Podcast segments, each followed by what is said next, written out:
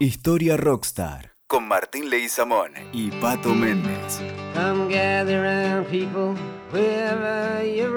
Estamos con eh, Martín Leguizamón eh, hablando de Juan José Castelli. ¿Cómo te va, Martín? ¿Bien? ¿Cómo andas, Pato? ¿Todo en orden? Bien, pero eh, vos sabés que me parece, a vos que te gusta cruzar a veces la música con protagonistas de la historia del siglo XIX, me encantó el tema Castelli porque eh, me parece que sirve para hablar de una cuestión central en los últimos días y que tiene que ver con eh, este proyecto, primero de cobrarle por su asistencia a hospitales a integrantes de la comunidad boliviana, después por un hecho que hizo mucho ruido y que fue tapado porque al día siguiente era primero de marzo y había que escucharlo el presidente en el mensaje legislativo.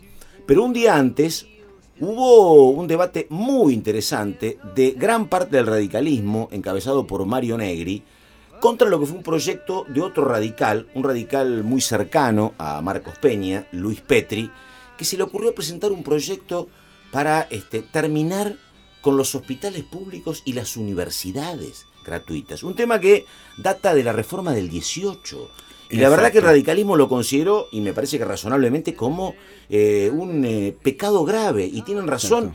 Y este, tuvo que rectificarse Petri, dar marcha atrás. Una cuestión mal manejada por parte del diputado, pero que además me lleva que, mirando la historia, cuando calificó el propio Negri algunas actitudes de xenófobas, que me pongo a mirar la historia de Castelli. ¿Y dónde estudió Castelli? En Bolivia. En Bolivia, exacto. en Chuquisaca y en Sucre. Después del seminario. Exactamente. Y a partir de ahí veo la lista importantísima de argentinos que estudiaron en universidades bolivianas. Entonces, hace a lo mejor 150 años, la historia era otra cosa. Estaban ellos bien y nosotros a lo mejor en pañales en materia educativa, ¿no? Exactamente. Exactamente, todo eso llega después acá. Eh, de hecho, Castelli, es un, Castelli y Belgrano son los que más trabajan por una educación popular. Moreno también, hablan de escuelas también para mujeres, escuelas para indigentes, escuelas para chicos sin hogar. O sea, y con respecto a, a lo que es la, la, comunidad latinoamericana, Castelli es uno de los primeros que en sus medidas dentro de la Junta decide abolir la servidumbre indígena.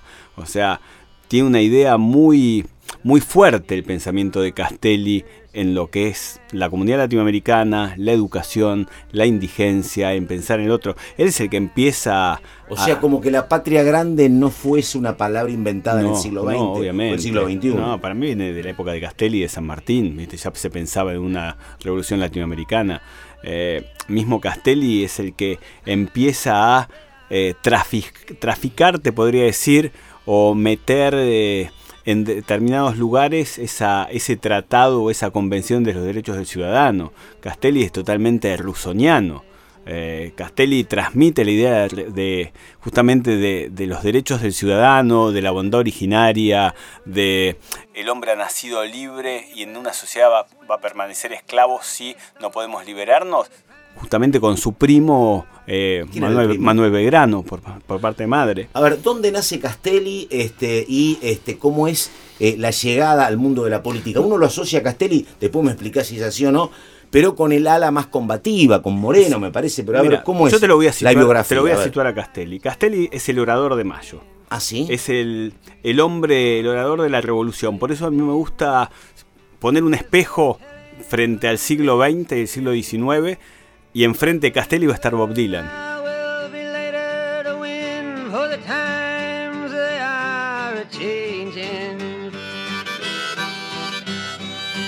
Castelli es el Bob Dylan de, de, la revolución. De hecho, Castelli es el que dice que los tiempos van a estar cambiando. Castelli es el que publica por primera vez en un periódico la idea de patria, la idea de Estado, la idea de estén atentos porque todo va a cambiar, así como Bob Dylan cantaba en tiempos de cambio, los tiempos de cambio están llegando, él también lo viene, lo viene a, desarrollar.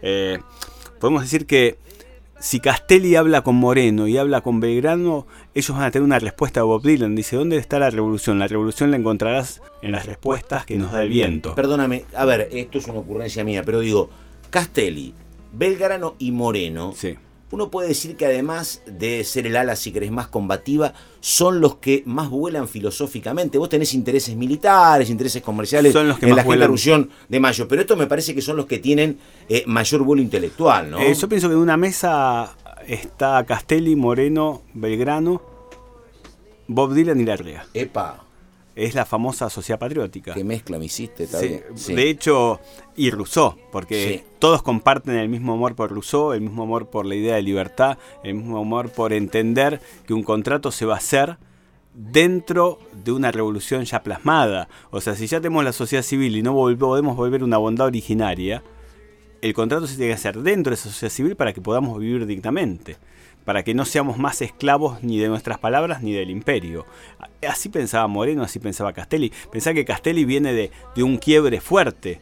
¿sí? Castelli es uno de los primeros hijos varones de ocho que tenía su familia y tenía, estaba condenado, se podría decir, porque en esa época uno de los hijos tenía que ir a... O a por un lo menos nominado. O nominado por un Sí, seminario. Él claro. pasa ocho años en un Upa. seminario. Pero los padres recibieron una herencia por eso.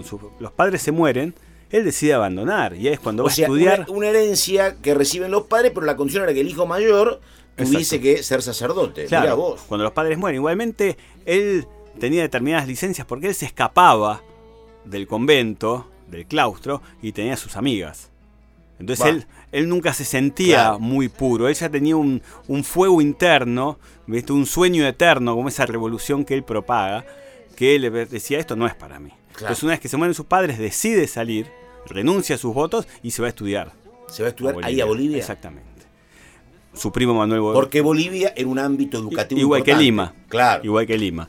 Su primo María, eh, Manuel Belgrano estaba estudiando con él, lo conecta con Moreno, se conectan después con Larrea, empiezan es- esa, esa sociedad patriótica que si vos me decís cuál es el punto de inicio de las invasiones inglesas. Ellos pelean codo a codo con el héroe de la revolución, el héroe de la reconquista que es Santiago Liniers, ese mosquetero que recaló en, Virre- en el hay que, me parece, de la Plata. me parece, con las cosas que aprendo con vos, hay que ahora seguimos, pero hay que anotar el nombre Liniers porque está absolutamente asociado a Castelli, ¿no? Totalmente asociado Bueno, a Castelli. ¿Cómo seguimos ahora? Entonces, él coachea a ese grupo y él aprende a coachear de Liniers. Liniers era un gran orador también y Castelli aprende mucho de Liniers en, esa, en esas luchas de las invasiones inglesas que también no se, no se mencionan mucho. A veces hacen una representación en la calle, pero hay un núcleo muy fuerte en Sí, lo que uno pasa. reivindica nada más que la parte militar y vos decís que hay un trasfondo político mucho Totalmente. más importante porque permite el nacimiento de lo que no se llama conciencia nacional, pero es el nacimiento de una conciencia revolucionaria o nacional, ¿no? Vos pensás que las mujeres salen a pelear. Claro. Eh, abolimos la esclavitud y se crean las primeras milicias urbanas. Los patricios son milicias urbanas, más allá que después eran militares. Son Sí. milicias urbanas. Estos comandan estas milicias urbanas. Ellos las arman. Esa idea de eh, las respuestas estarán, eh, nos las dará el viento. Esa idea de estén atentos que el cambio va a llegar, que grita Bob Dylan. Es la idea de un periódico. Él empieza a publicar en su telégrafo mercantil todas estas ideas. Él publica biografías, él dice, lean, ¿sí? Eh, sean apasionados, sean leales, pero sean amantes Creo que también de la ley. 1810 era de una manera clandestina la circulación de algunos textos. Pero justamente él la Claro. maneja clandestina y su Sí, periódico sí. clandestina, él dice, sean amantes de lo que Bueno, hacen. ¿Y qué pasa que yo sé que la vida de este, Castelli se acelera y tiene un tramo muy vertiginoso, eh, Martín, después de 1810? Bueno, en ¿Por qué? 1810 se produce la revolución. Sí. El diario está a full. Él, es importante el tema del diario, pues después se lo van a cerrar. El telégrafo. El, te- el telégrafo se lo va a cerrar eh, Saavedra. Él ahí publica que los tiempos están cambiando. Hey, Mr. Tambourine Man, play a song for me. I'm not sleepy, and there is no place I'm going to. Mira vos, que es otra cuenta, uh, después me vas a explicar, pero digo, ¿por qué hablamos de la Gaceta de Moreno y a- mucho más que del telégrafo, ¿no? Donde en todo caso, eh, el primero en serio es el diario de Es Castelli, el diario ¿no? de Castelli, y porque Pero nos queda la Gaceta. nos, nos queda la. Gaceta. Nos queda la Está. Gaceta y, y la historia se encarga de ocultar. Exactamente. por- porque había biografías clandestinas que molestaban. ah, está. Está. Entonces, por eso cuando yo lo traigo Sí. a Bob Dylan, que dice Sí. justamente, la línea está trazada y están haciendo un nuevo destino, esa frase puede ser tranquilamente de Castelli. Claro. Si ese nuevo destino es la revolución. La revolución es ese sueño eterno, ese sueño trazado que el hombre de la pandereta o el viento o la misma libertad o los que van rodando, como dice Bob Dylan, están ahí. Hago ese llamado a aquellos que quieran venir conmigo. Y ese telégrafo mercantil, Mercantil. hacía ese llamado. Entonces, se produce la revolución. El paradigma se plasma. Los españoles están yendo. Tenemos que plantear la idea de la independencia, ¿no? Tenemos un Castelli que, que tiene muchos celos de, de la gente que no lo sigue, ¿sí? Porque era buen mozo, era un buen orador, era un hombre de armas tomar, era un revolucionario, era un gran amante. Y la sociedad... Ya con ocho hijos, me parece, además, ¿no? Todavía no, Ah. tenía, tenía varios. Después Ah, va, varios, va a sí. seguir desarrollando Sí, Su, su linaje. Y obviamente se produce la revolución y va a haber factores en Córdoba que se van a oponer y van a hacer una contrarrevolución, agitada por la sociedad porteña que no la apoyaba.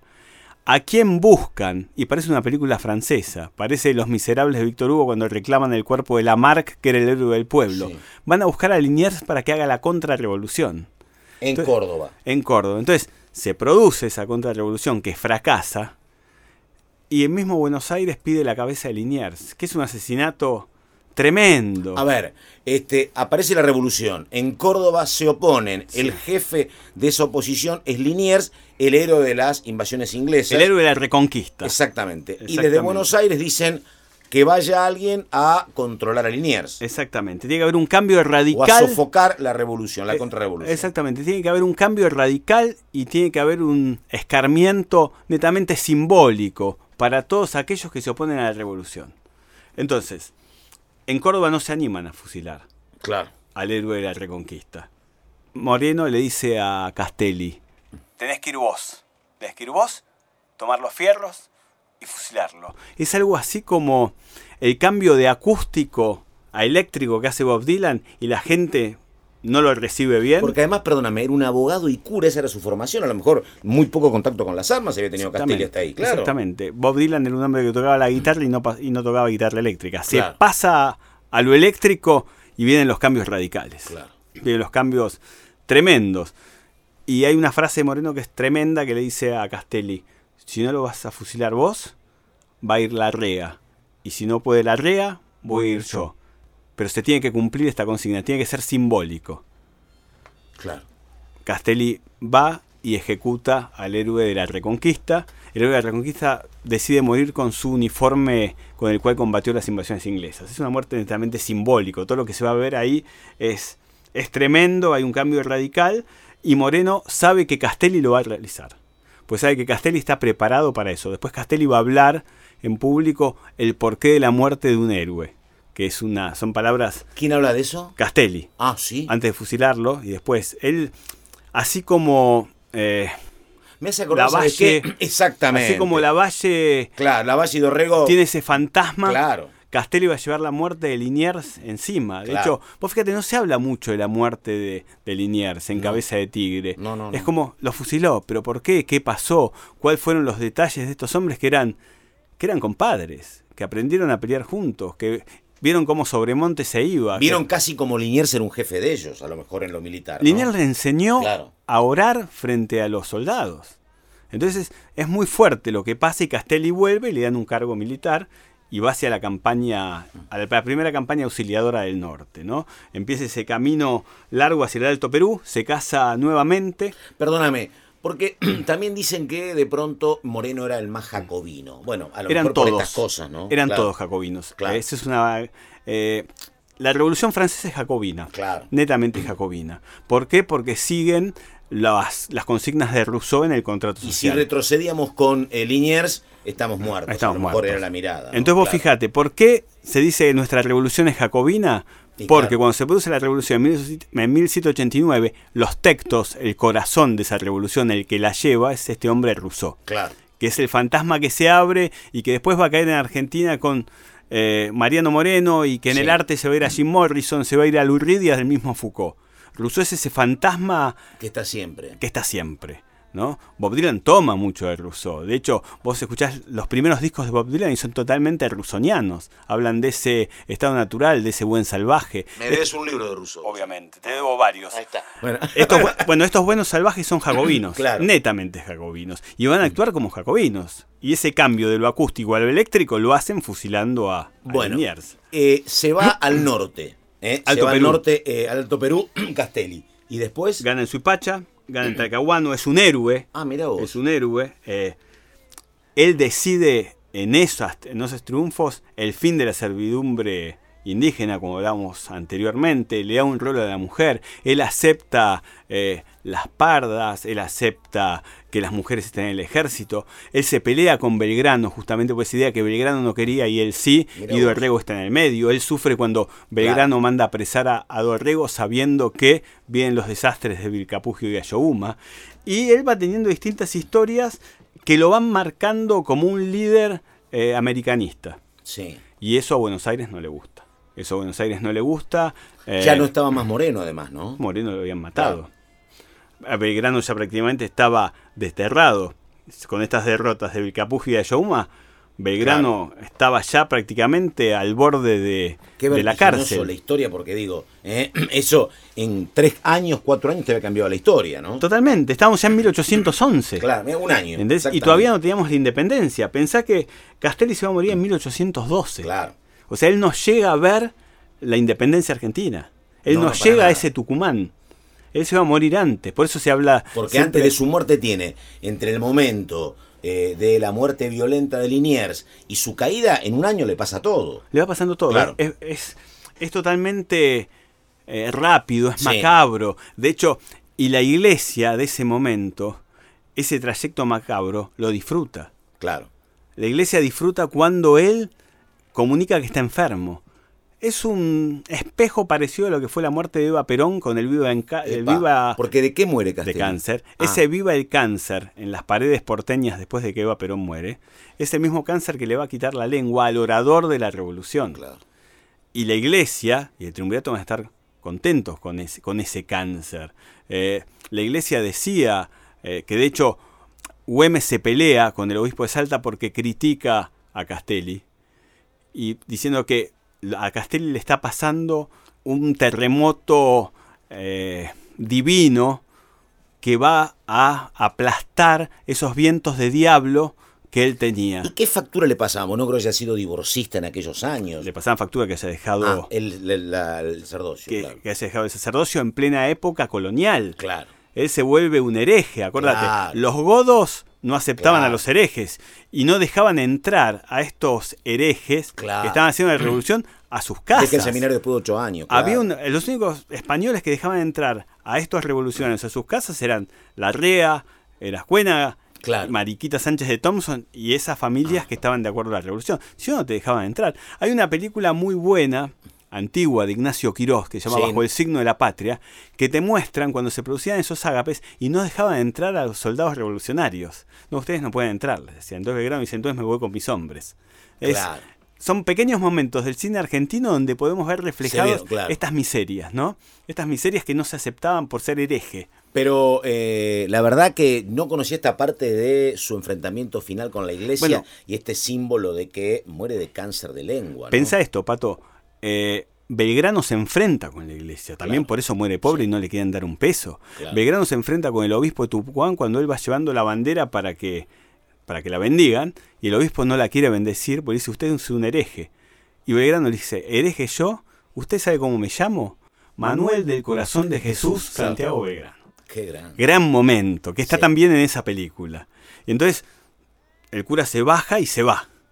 Y bueno, la bendecirá el pueblo, dice Belgrano. Eran hombres con otro, con otra actitud, se paraban, se- yo me podía Sí. pelear con vos siendo Belgrano, pero sabíamos dónde estábamos parados. Teníamos la misma idea. Y el orador era este Castelli. Este Castelli que Un Castelli, perdóname, que también leí Mm. por ahí que, eh, bueno, la mujer queda en muy mala condición económica, tiene que Muy- vender todo. todo. Claro, muere como este un eh, hijo de nadie, ¿no? Como un hijo de nadie, eh, le cortan la lengua, fíjate, es muy simbólico, ¿no? Eh, le cortan la, lengua, es la lengua de la revolución. Claro. Es la lengua de la revolución. Y se la terminan cortando y, y él muere de ese cáncer. Y hay un dato interesantísimo que me gusta jugar ¿no? con los cruces de tiempo. Bob Dylan podría decir ¿no? que Castelli una vez muerto, sabe que habló para los que no lo escucharon y para los que escucharon también, que peleó por aquellos que no tenían dignidad y se las dio. Eh, Castelli ahora sabe que el poder no se deshace con un desplante orillero y que los sueños que omiten la sangre son, son lo insable de la belleza. Esto puede decirlo Bob Dylan en una de sus canciones a lo que plantea Castelli. Pero fíjate, Castelli, cuando está muriendo, se vuelve punk. ¿Ah, Deja de ser Bob Dylan. Y me gusta jugar con esto. Porque escribe una frase que es increíble, que dice, si ven al futuro, díganle que no venga. 1811. Los Sex Pistols en los 70 dirían, no hay futuro para vos. sí, si ven al futuro, díganle que no venga. Y suena Pistols a full. Y ahí muere. Sin conocer lo que va a ser la independencia. O sea, mira todo lo que queda para hacer, que ahí lo va a retomar San Martín, que le faltó a Castelli. Y lleva en ese, en ese corazón ya negro, podemos decir que ya era un corazón golpeado con todo lo que pasó, la muerte de Liniers. ¿no? Juan José Castelli por Martín Leguizamón. Martín, abrazo y gracias. Por ¿eh? favor.